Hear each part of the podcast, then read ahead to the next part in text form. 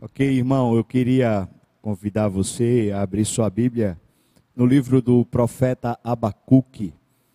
Na verdade, vai ser uma série, vai começar hoje, amanhã, às 19 horas, a gente também tem culto. Eu vou pregar o segundo capítulo e terça-feira, o terceiro capítulo. Então, hoje, amanhã e terça-feira, a gente vai seguir no livro de Abacuque tentar aprender as lições que Abacuque tem para nos dar. E eu entendo que Abacuque foi um homem que avivou-se, foi avivado pelo Espírito à medida que ele estava buscando em Deus um refúgio, buscando em Deus respostas, buscando em Deus uma teologia concreta. Na verdade, irmãos, a gente precisa entender o seguinte: todo ser humano, por natureza, por inquietação, ele é teólogo. Ele tenta imaginar como é que Deus é. Tenta, pela experiência, atribuir a Deus algumas coisas. Nós nos perguntamos por que essas coisas acontecem. E a explicação é, é Deus, de alguma maneira é Deus. Por que é que a gente está vivendo essa peste, essa praga? E a resposta, de alguma maneira, inclui Deus, inclui a nossa teologia. E Abacuque é um profeta usado por Deus para trazer a gente para uma teologia sadia e madura. E quando falo teologia, eu não queria que você pensasse em compêndios, em livros, em leituras. Mas eu queria que você pensasse sobre as coisas que vão acontecendo na vida e como Deus se encaixa nelas, ou como a gente aprende de Deus através delas. Na verdade, se a gente tiver mal orientado no coração, se a gente não tem a palavra de Deus para nortear o nosso pensamento, o Deus que passamos a conhecer não é o Deus criador dos céus e da terra, mas é o Deus da nossa imaginação. É um Deus genérico, é um Deus populista, é um Deus também popular, não o Deus que a Bíblia revela. Então Abacuque nos ajuda.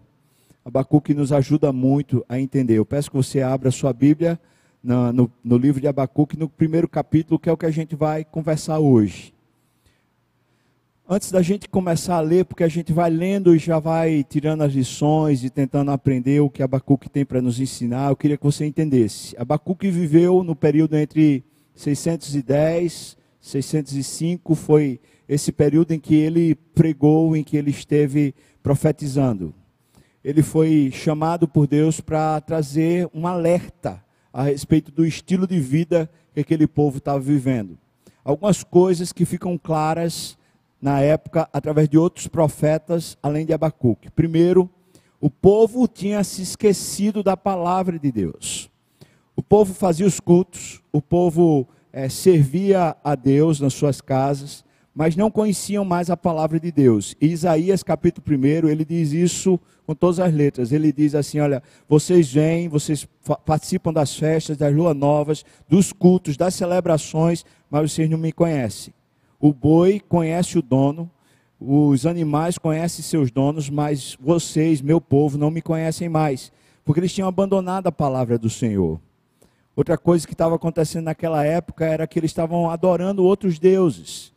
Então eles tentavam fazer um sincretismo entre Deus e os outros deuses, que eram os deuses nacionais ou os deuses dos seus arredores. Havia infidelidade a Deus, ou seja, aquilo que fosse vontade de Deus muitas vezes era desmerecido. O caráter do povo estava corrompido, havia muita corrupção social, financeira também. Os os mais fracos, os mais pobres eram oprimidos e eram oprimidos pelos ricos. Pessoas que estavam endividadas muitas vezes eram tornadas escravos, mesmo sendo irmãos, irmãos de sangue às vezes, familiares, mas simplesmente por questão econômica havia essa opressão. Ainda havia uma negligência quanto aos profetas, aos, aos alertas dos profetas, ou seja, Deus, durante anos, ele vai levantando, mais de 120 anos, ele vai levantando profetas, chamando o povo para despertar, para acordar a sua vida com Deus, mas me parece que o povo simplesmente não acorda. No reino de Judá, vez por outra, Deus levanta um rei que chama a nação de volta para viver com Deus. Mas no reino de Israel, ou seja, o reino do norte, eles nunca voltam para Deus, na verdade, eles vão se pervertendo cada vez mais. E o texto aqui trata a respeito dessa perdição. Ele enfatizou que o mundo é governado por um Deus vivo, eterno, santo, supremo, que é o governante do universo. Ele tinha uma percepção equivocada de Deus. Durante os anos que ele profetizou, ele sabia que haveria a invasão dos caldeus. Os caldeus são os babilônicos. E ele sabia disso por causa dos profetas. É, Abacuque tinha ouvido as profecias e ele estava alarmado, pensando: é fato, vai acontecer. E é claro que ele também sabia das coisas que estavam acontecendo ao seu redor.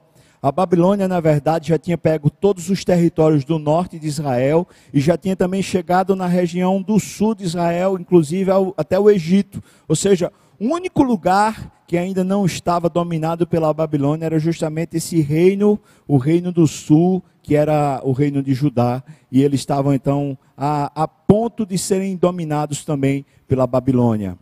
Ele, durante o período da, do seu escrito, da sua profecia, ele vai e questiona o fato de Deus usar a Babilônia para poder fazer alguma coisa com Israel ou com Judá. Tipo assim, como é que um povo pecaminoso, um povo é, que não teme a Deus, é, vem fazer isso conosco, que somos um povo de Deus.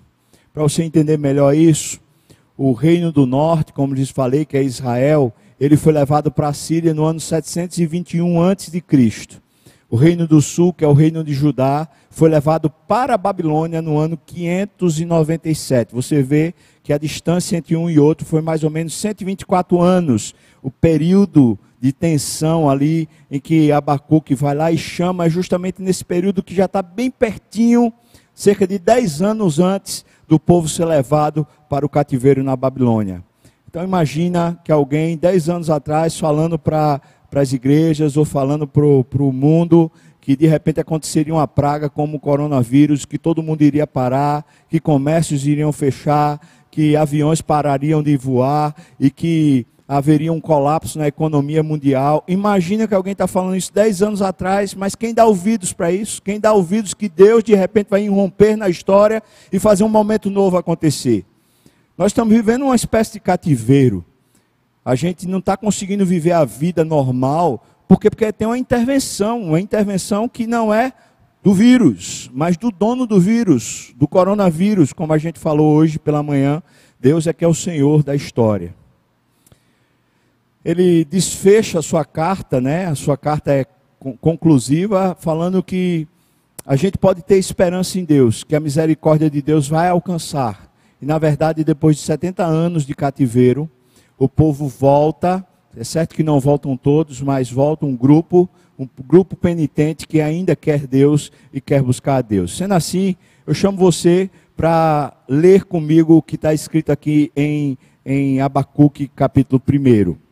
Eu entendo que Abacuque capítulo 1 é como se o profeta, na sua maneira de interpretar Deus e os decretos de Deus, ele estivesse andando num, num precipício, andando na beirada de um precipício, pronto a cair na sua fé, pronto a deixar de ter fé.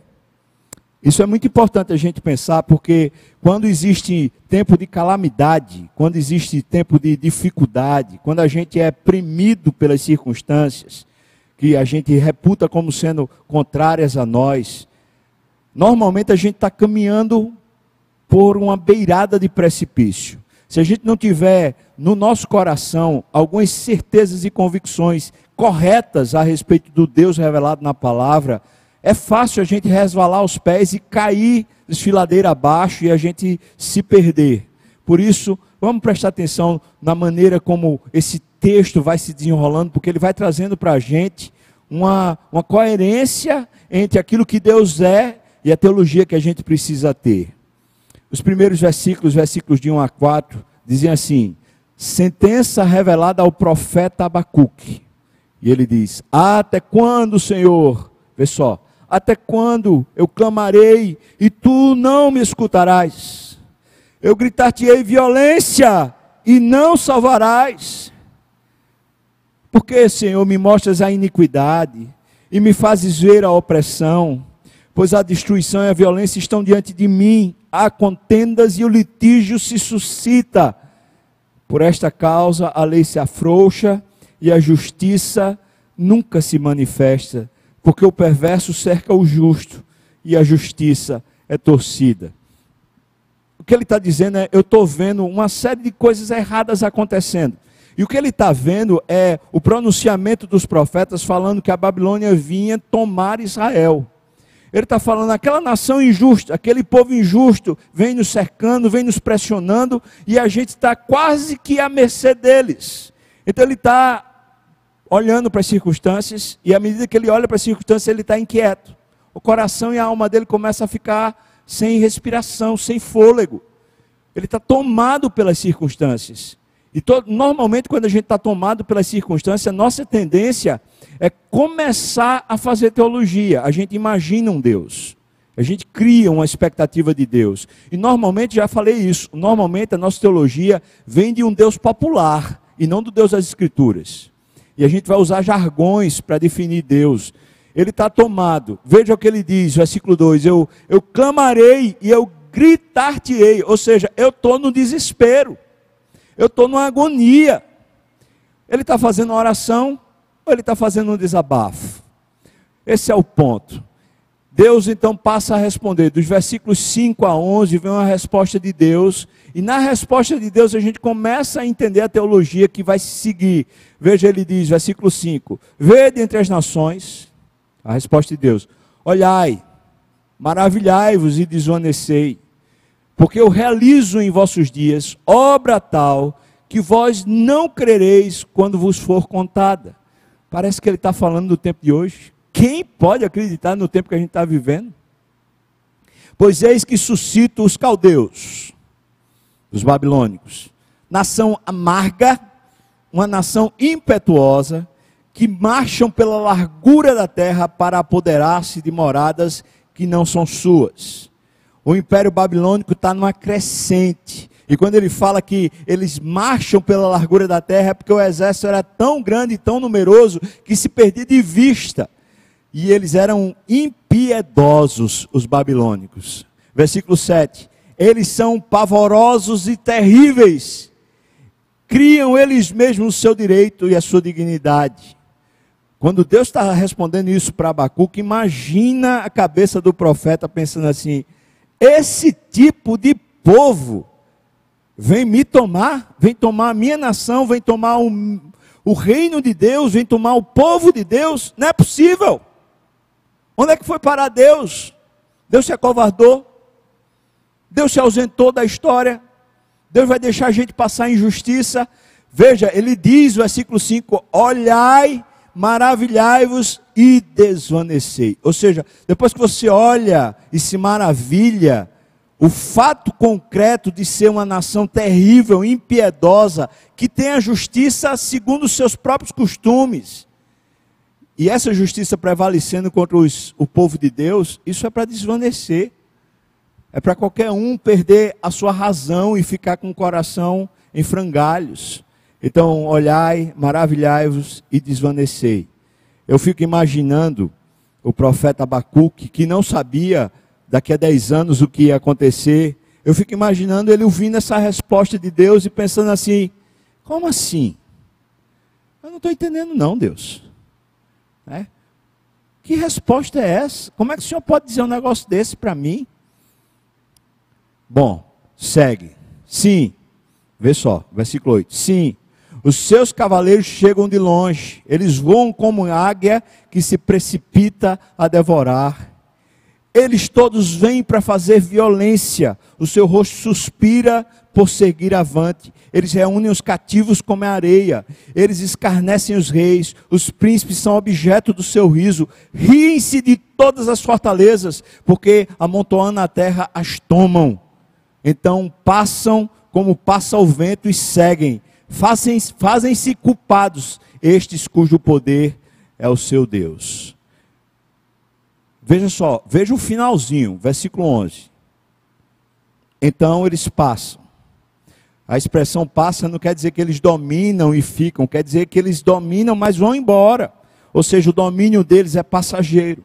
Eles passam como o vento. E depois ele diz: eles se fazem culpado. Eles se fazem culpado porque o poder é o Deus deles. Então Deus está usando um povo de uma maneira passageira, apenas por um período, para abençoar o povo de Deus. Mas esse, esse tempo, esse tempo vai ser um tempo amargo, um tempo de aparente injustiça, um tempo onde eles vão sofrer violência, e é um tempo onde esse, esse exército, essa, esse tumulto aí, o poder deles é o Deus deles também. É como se Deus estivesse dizendo para Abacuque: olha, observe, se maravilhe e desvaneça. Porque eu sei fazer justiça, Abacuque. Talvez você não saiba, talvez você não entenda, mas eu sei como fazer justiça. Aqui eu queria começar que a gente pensasse sobre, sobre a nossa teologia.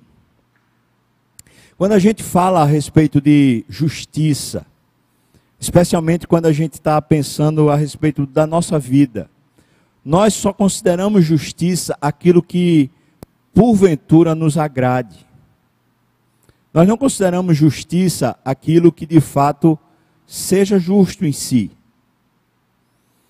Em outras palavras, quando alguma coisa sai do nosso gosto, sai da nossa causa, a gente sempre vai considerar injustiça e não como sendo justiça. E Abacuque está vivendo exatamente esse processo, porque essa nação ímpia agora vai prevalecer sobre Israel, ou melhor, sobre Judá. E se eles vão prevalecer, então, como é que fica a justiça? Mas Deus está falando no final, eles se fazem culpado, porque o Deus deles é o poder. É como se Deus estivesse dizendo: Eu vou tratar com vocês usando eles de uma forma passageira. Posso dizer, baseado nisso, que há uma justiça de Deus que muitas vezes faz o nosso coração desvanecer. Há processos de Deus de justiça na nossa vida que muitas vezes fazem a gente desvanecer. Faz a gente ficar estarrecido. E a gente quer achar um culpado. A gente quer achar talvez um juiz que não deu a nossa causa. A gente quer achar talvez um pai que não foi tão atento quanto gostaríamos, uma mãe ou então um patrão, ou então um marido, uma esposa, a gente fica achando motivos e causas para as injustiças que muitas vezes vão ser o caminho de Deus para nos doutrinar. Um princípio espiritual aqui de uma teologia boa é a gente firmar no coração: Deus é justo. Diga comigo, por favor: Deus é justo. Deus é justo. E se Ele é justo, mesmo quando nós não compreendemos os caminhos de Deus, nós podemos acreditar que naquele caminho existe uma justiça acontecendo. Então a gente pode dizer que nesse momento, quando a gente está passando por uma calamidade, com tantas perdas, tantas, nós podemos dizer que existe um caminho de justiça de Deus em meio a isso. Isso é não só para a gente ficar tranquilo, mas é também para a gente converter o coração. E pensar que muitas vezes as nossas causas, elas não são as causas que agradam a Deus, só agradam a nós mesmos. Então o profeta passa a responder. E quando o profeta passa a responder, na resposta ele começa a revelar o que era a inquietação dele. A inquietação dele é uma teologia errada que talvez também seja muitas vezes a nossa teologia errada, que nos deixa inquieto. Veja, ele diz assim, versículo 12, até o versículo 17, ele diz: Não és tu, Senhor, desde a eternidade, ó Senhor meu Deus, ó meu santo. Ele está quase gemendo. Não é o Senhor, não é desde a eternidade. Não morreremos. É quase como se estivesse dizendo: não, não, não, não, acredito, não acredito. Depois ele fala: Ó oh, Senhor, para executar juízo puseste aquele povo. Tu, ó rocha, o fundaste para servir de disciplina. Versículo 13. Senhor, tu és tão puro de olhos, ou seja, tu és santo, que não podes ver o mal, tu não podes ver a opressão, a opressão não podes contemplar. Veja o que ele está falando. Ele está falando assim: eu não acredito, o Senhor vai usar um povo injusto, um povo infiel, um povo miserável, idólatra. O Senhor é o Deus eterno, o Senhor é o controlador de tudo, e tem mais: o Senhor é santo. Como assim? Por que, pois, toleras os que procedem perfidamente e te calas quando o perverso devora aquele que é mais justo do que ele? Aqui está a teologia dele. Esses pequenos versos está a primeira, primeira base teológica que Abacuque revela na sua conversa com Deus, na sua oração. Ele crê que Deus é puro mas ele crê que Deus age na sua pureza em conformidade com o merecimento humano. Ou seja, o Deus puro abençoa quando a gente faz o que é reto, o que é correto. E ele diz assim: olha, o Senhor está usando um povo que é impuro e injusto para massacrar, para trazer castigo para um povo que é mais justo e mais puro. Depois a gente lê o capítulo 2, a gente vai ver que Israel, mesmo fazendo os cultos todos, na verdade estava tão perdido quanto o povo da Babilônia. E essa teologia baseada no merecimento humano, acreditando que a pureza de Deus ela tem a ver com o merecimento humano, essa é uma teologia que não permite a gente caminhar com Deus com precisão. Deus abençoa a gente por causa da graça e por causa dos méritos de Jesus e não por causa dos nossos méritos. Deus nos abençoa porque Ele é bom e não porque a gente é justo e não porque a gente de alguma maneira faça por merecer. Por isso, irmãos, quando a gente está passando por algum, algum processo doído, alguma coisa que a gente reputa como injustiça, ou mesmo como calamidade, como, como alguma coisa que a gente diz assim, mas por que, que Deus não ouve? Por que, que Deus não faz alguma coisa? Por que, que Deus não intervém de maneira decisiva? Enquanto a gente está com essa inquietação, a nossa teologia está baseada no fato de que a gente fez o que é certo, a gente continua fazendo o que é certo, e Deus, de alguma maneira, está sendo injusto com a gente. A teologia dele é essa. A gente merecia um tratamento melhor, Deus, porque o Senhor é puro. E o Senhor está vendo que a gente também é puro. Então, como é que o Senhor faz um negócio desse? Segundo ponto da teologia dele, versículos 14 a 17. Veja, ele diz assim: Por que fazes os homens como os peixes do mar. Essa figura, a analogia que ele usa é, é tremenda, né? Como os répteis que não tem quem os governe. Veja que ele está dizendo assim: o Senhor pega, pega a história dos homens, e como se fosse uma rede, o Senhor pega, põe a rede e puxa como se fosse um bocado de peixe. O Senhor domina mesmo. Versículo 15. A todos levanta o inimigo com um anzol, pesca-os de arrastão e os ajunta na, na sua rede varredora. Por isso ele se alegra e se regozija. Versículo 16. Por isso oferece sacrifício à sua rede e queima incenso à sua varredura, porque por elas enriqueceu a sua poção e tem gordura na sua comida. Versículo 17. Acaso continuará por isso esvaziando a sua rede e matando sem piedade os povos. Que teologia é essa?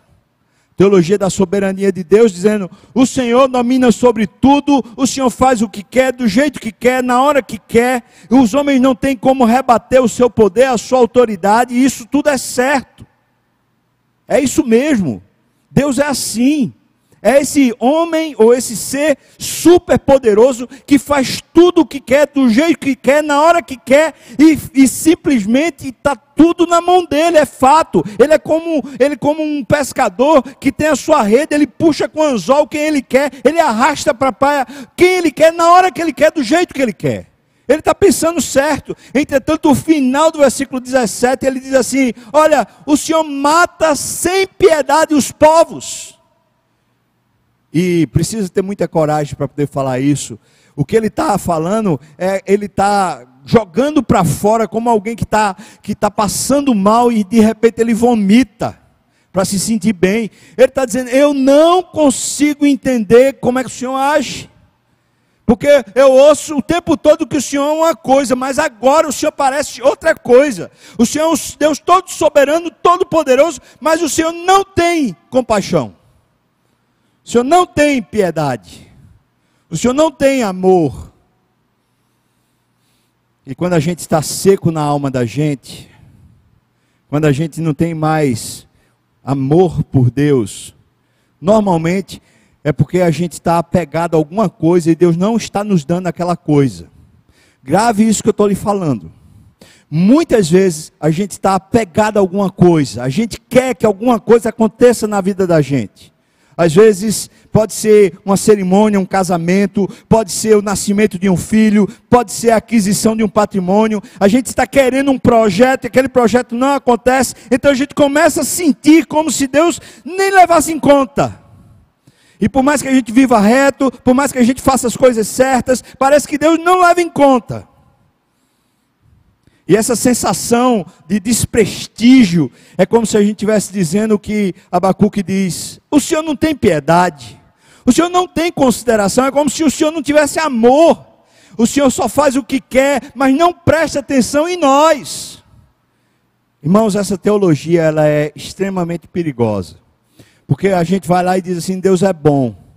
Mas na hora que a gente não está provando e desfrutando aquilo que a gente gosta, que a gente quer, aquilo que a gente considera como sendo aceitável, prudente, bom, aí a gente estila, mas a gente estila feio, e muitas vezes a gente diz assim: agora eu não vou mais para a igreja, agora eu não vou mais ter o compromisso que eu tinha, agora eu vou fazer as minhas coisas, eu vou fazer os meus projetos, por quê? Porque adoeceu o coração por causa de uma teologia errada. É como se Deus fosse indiferente à nossa causa, como se Deus fosse indiferente a nós. Então Deus é o Todo-Poderoso, mas nem liga para mim. Então de que vale ele ser Todo-Poderoso? De que vale esse poder todo? Se o Senhor não me contempla, se o Senhor não me vê, se o Senhor não sente o que eu sinto, o que é que vale isso tudo? Essa teologia é perturbadora, irmãos existem duas coisas que são pilares para a gente caminhar com Deus de forma saudável.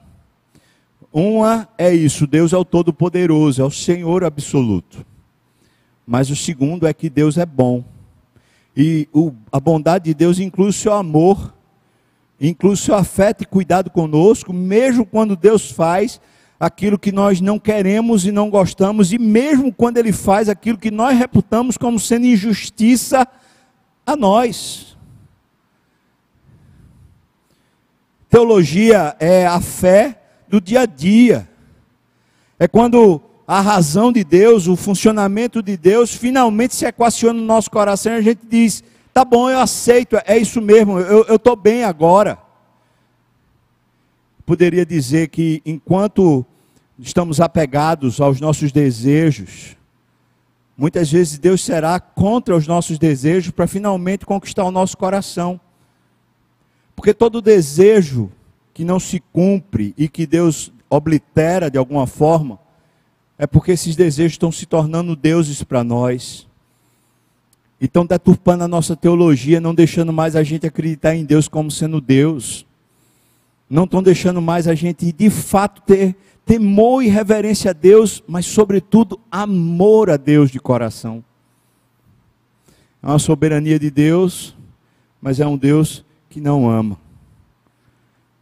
Abacuque está parando o primeiro capítulo, esse capítulo de secura espiritual, chegando à conclusão de que a alma dele está seca. Eu sei disso porque no capítulo segundo ele vai dizer: Eu vou parar um tempo para tentar ouvir a voz de Deus, porque não tem mais sentido nenhum os processos que eu estou vivendo. Eugênio Peterson, na Bíblia, a mensagem, ele diz: Abacuque descobre que a vida de fé em Deus, a vida da confiança permanente em Deus, é a vida plena, é a única vida verdadeira.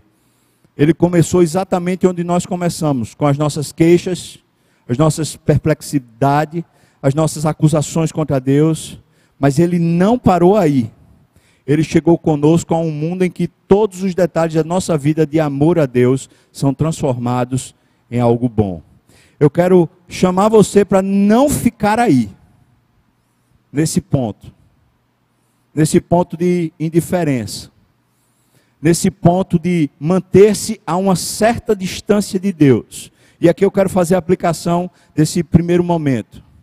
É que pessoas que são rasas na sua razão com Deus, pessoas que não conhecem muito bem as Escrituras, e mesmo quando conhecem as Escrituras, não conhecem muito bem o Deus das Escrituras, ou seja, não aprofundam o seu relacionamento com Deus. De fato, elas podem ser profetas, podem ser pastores, podem ser ministros, podem ser, sei lá, é, oficiais de igreja, eles podem servir na igreja, eles podem fazer muitas coisas para Deus, mas o fato é que, enquanto não caminhamos com Deus, de verdade, a nossa teologia fica numa precariedade. E o que é teologia nesse caso que a gente está falando é justamente essa funcionalidade do dia a dia. É como aplicamos a fé aos fatos, aos momentos que vivemos. Pessoas rasas Pessoas que não têm profundidade com Deus, não têm relacionamento com Deus, elas são levadas por todo o vento de doutrina, elas são levadas pelas circunstâncias, elas abandonam com muita facilidade a vida de fé, elas abandonam os seus compromissos, elas abandonam qualquer coisa que elas um dia se designaram a fazer. Eu vou e vou fazer. Elas se tornam superficiais porque é superficial o seu relacionamento com Deus. Preste atenção, irmão. Abacuque está chamando eu e você para descobrir Deus de verdade. Não o Deus do povo. Não o Deus da teologia brasileira. Não é o Deus que é pregado por pessoas rasas. Não é o Deus que eu quero, que eu gosto. É o Deus que é de Deus de verdade. É o Deus revelado nas Escrituras. E é o Deus que anda comigo dia a dia. Abacuque está chamando eu e você para sermos profundos uma vez que as nossas inquietações, elas de alguma maneira denunciam para nós, denunciam dentro de nós que não estamos ligados realmente a Deus. Talvez as queixas que estamos vivendo agora, nós nos queixamos, nos aperreamos, nós simplesmente não aceitamos, protestamos, falamos mal de A, B ou C ou D, estamos inquietos, rancorosos, e a gente acha que isso é o quê? É por causa de um coronavírus? Não é. É por causa da, da nossa relação com Deus. Não é uma relação profunda, enraizada, onde a gente está sossegado no fato de que o Senhor é o dono da história, mas Ele é cheio de amor e de bondade, e que quando Ele usa algum fato que para nós é injustiça, Ele na verdade está tratando conosco para nos conduzir para mais perto dEle é amor, é cuidado, é singeleza, é nos provocando a fé, é nos resgatando a identidade, é trazendo a gente de volta para Ele. Eu preciso perguntar, como é que está a sua vida agora? Uma vez que o mundo foi chacoalhado, o seu mundo foi chacoalhado. Antes de vir para cá, eu vi uma notícia de que na Bósnia houve um terremoto, povo de quarentena e que ainda não sabe o número de mortos. Quando eu estava no Chile, houve um tremor de terra. Eu vi o quadro na parede balançando para lá e para cá. E na hora, eu simplesmente estava sentado, eu me deitei na cama e fiquei pensando assim: o que é que vai acontecer? Porque é a sensação mais estranha do mundo. Você vê o seu chão tremendo para lá e para cá, você parece que não tem mais nada para segurar. Vou dizer que pessoas que não têm uma teologia profunda são pessoas que vivem constantemente num terreno de terremoto. O tempo todo o chão está vacilando nos seus pés. O tempo todo existe incerteza e inconstância não são só os compromissos, são as razões funcionantes. A pessoa se perverte o tempo todo, por quê? Porque elas não estão aprofundadas, enraizadas no conhecimento de Deus. Como é que você está agora? A gente foi convocado para viver esse domingo em jejum, ainda que fosse um jejum parcial, talvez durante o primeiro momento do dia, ou talvez no segundo momento do dia, ou talvez agora no terceiro momento do dia. Mas para que jejuar? Só para poder passar fome? Ou só para dizer para a gente mesmo: olha, olha como eu sou piedoso, olha como eu sou bonzinho, eu fiz jejum. Não, a gente jejua, sabe para quê? Para a gente criar, criar coerência. É para a gente se diminuir, para a gente se esvaziar, é para a gente se sentir pequeno e pobre, miserável, e a gente poder dizer: olha, olha, eu preciso descobrir quem é Deus de verdade no momento que eu passo. Como é que está a sua situação agora? incerteza a respeito do trabalho, incerteza a respeito do dinheiro, incerteza a respeito do, do tempo que vai funcionar essas coisas. Como é que você está? Carente? Solitário? Como é que você está agora, agora, nesse momento? Como é que você gerencia as emoções que você está vivendo agora? Saiba de uma coisa: todos esses buracos que estão na sua alma fazem parte de uma teologia mal formada fazem parte de uma teologia que ainda é rasa e que precisa de conhecimento de Deus. Entenda a teologia, mais uma vez eu falo, não como sendo uma série de compêndios que a gente lê, mas como sendo essa tradução da Bíblia para a vida. Quando a Bíblia começa a revelar para nós um Deus concreto, real, do dia a dia, um Deus conosco, o Deus Emanuel, o Deus verdadeiro. Quando estamos assim queixosos, sucumbindo, parece que a vida está tá indo de ré e a gente não consegue de jeito nenhum estar feliz, se sentir feliz, satisfeito. Pode ter certeza, irmão, que o que está mal funcionando em nós é a teologia. A gente não conhece a Deus. E o desafio é fazer feito o Abacuque fez. Se você não conhece a Deus, vai conversar com Deus. Chama a Deus, fala para Ele a verdade, em vez de você ficar simplesmente dizendo e, e, continuar dizendo jargões sobre Deus. Às vezes a gente cita versículos sobre Deus que a gente não sabe nem o que é de fato, mas a gente joga jargões, joga versículos para lá e para cá. Vamos fazer o seguinte: vamos mergulhar nessa relação. Vamos dizer, Deus, por favor, se revele a mim eu estou confuso, eu estou com medo, eu estou inseguro, a história está complexa demais, a, a situação parece que vai de, de mal a pior. Senhor, eu preciso te conhecer de verdade, eu preciso do Senhor, não tem sentido a vida, Senhor, não tem sentido. Como é que o Senhor faz isso? Como é que o Senhor deixa isso acontecer? Talvez a pessoa que passou por um divórcio recentemente, talvez alguém que perdeu um filho querido, talvez alguém que perdeu uma fonte financeira, talvez alguma situação de calamidade, você fala, não tem sentido. E às vezes a gente vive com essa ferida a vida toda e a gente não fecha a ferida porque a gente não conhece bem a Deus. O desafio que é lançado aqui nesse primeiro capítulo é abrir o coração e falar com Deus sem ter medo. Deus, eu não entendo. Eu não entendo como é que o Senhor pode ser soberano e ao mesmo tempo ser assim, tão mesquinho, tão sem amor. Deus, eu não entendo. Como é que o Senhor é tão puro, tão cheio de pureza, tão santo, e parece que às vezes o Senhor deixa nações ímpias, povos ímpios, ficarem ricos e fazerem o maltrato para todos os povos. Eu não entendo, Senhor. Como é que o Senhor pega e usa um vírus para amordaçar o mundo? Eu não entendo. Está tá precisando de teologia. O que é lindo em Abacuque é que ele vai lá e fala, mas ele fala com Deus. Ele abre o verbo. A incoerência para Abacuque não é incoerência para ficar e permanecer a vida toda, como muita gente que vive dentro de igreja. Como muita gente que vive fora de igreja, porque diz assim: igreja não tem sentido, eu vou sair porque a igreja não, não serve para nada. Mas na verdade a crise é com Deus, porque Deus não faz sentido no mundo da pessoa. Abacuque precisa ser avivado. Em outras palavras, Abacuque precisa de vida. Porque Abacuque é só profeta.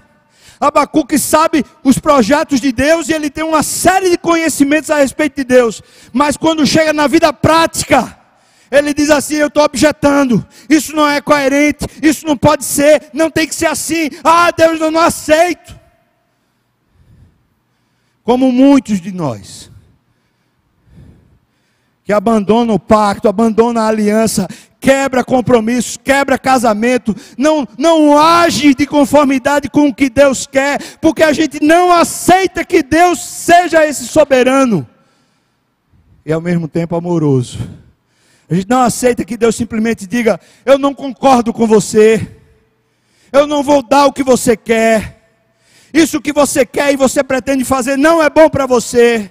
Eu vou impedir você de crescer nisso. Eu vou tirar seu filho, eu vou tirar seu marido, eu vou tirar o seu progresso, eu vou tirar sua capacidade. A gente não aceita. Mas Deus vai continuar sendo Ele. E o fato da gente não aceitar e a gente nunca ir na presença dele para conversar, só faz mal a gente. Porque se é uma coisa que está garantida nas Escrituras é que Deus quer essa aproximação. Foi Ele que veio a nós. Foi Jesus Cristo que desceu até a terra para alcançar a gente. Foi Deus que se fez carne, habitou entre nós. É Deus que é o Emanuel, é o Deus conosco. É Deus que nos quer. Se tem uma certeza nas Escrituras é que Deus já, já veio ao nosso encontro, que Deus continua vindo ao nosso encontro, Ele está junto de nós, está bem perto de nós. E o que impede é essa dureza arbitrária do nosso coração, de o tempo todo querer a vida que a gente quer, querer a vida do jeito que a gente quer a gente estabelece para Deus, Senhor Deus, eu quero casar com tal, Senhor Deus, eu quero ter tantos filhos, Senhor Deus, eu quero morar naquele apartamento, Senhor Deus, eu quero ter aquele emprego, Senhor Deus, eu quero ter isso, eu quero ter isso, quero ter isso, quero ter isso. A gente vai dizendo, vai dizendo, vai dizendo, e é como se Deus o tempo todo tivesse que dizer: tá certo, tá certo, tá certo, tá certo, tá certo, tá certo. Mas Deus tem hora que diz isso não. E quando ele diz isso é porque ama. Quando ele diz isso é porque ele quer o nosso bem. E ele diz: não, não vai. E a gente fala, mas é injustiça. Eu estou sendo fiel, eu sou zeloso, eu procuro na tua palavra, eu sou fiel na igreja, eu faço o que tenho que fazer. E alguns que nem na igreja estão, falam assim: eu sou honesto, eu sou direito, eu sou uma pessoa que procuro viver uma vida ética, eu sou uma pessoa que tem moral, eu sou uma pessoa de bons costumes, e vive assim o tempo todo nessa insatisfação na alma, cheio de depressão, cheio de crise existencial, cheio de problemas relacionais com os outros, pessoas que são mal resolvidas, porque elas não têm identificação com Deus vivo, elas não o conhecem de verdade.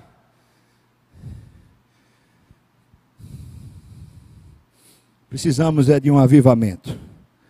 E um avivamento, nesse caso, é pessoal não precisa que a igreja toda seja avivada, não me entenda mal. Que é claro que a gente queria que a igreja toda fosse avivada.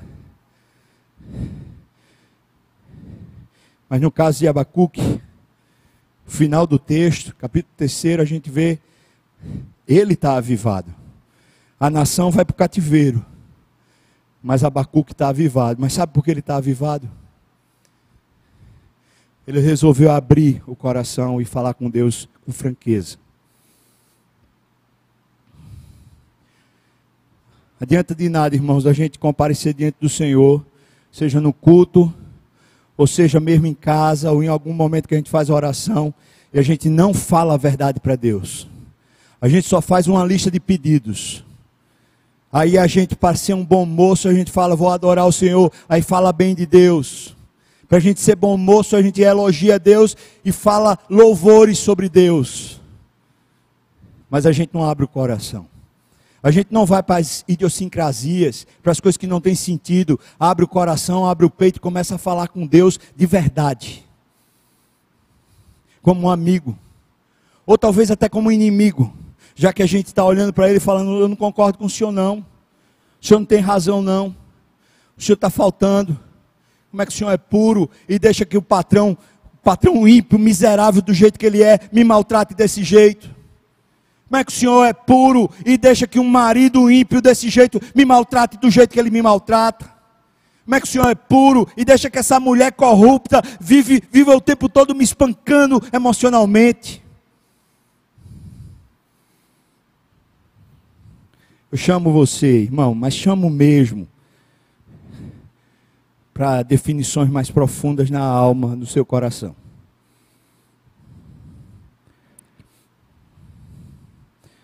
Se a gente não abrir o coração e falar com Deus sobre o que a gente não entende, e às vezes usar palavras duras como como Abacuque usou, o Senhor é tão puro de olhos que não pode ver o mal, e no entanto o Senhor usa um povo mais corrupto, mais injusto, para poder maltratar os justos. Eu não entendo, Senhor. Se a gente não fala com Deus a verdade do íntimo, é porque a gente está se negando a se converter a Deus. A gente quer que Deus se converta a gente, mas a gente está se negando a se converter a Deus. Vamos entregar a Deus nosso jejum?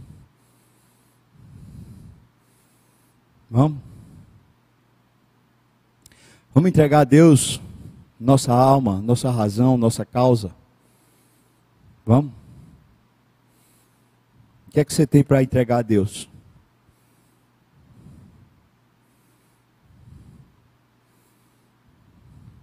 O que é que você tem para poder falar com Deus e dizer, Senhor, eu não, não aceito.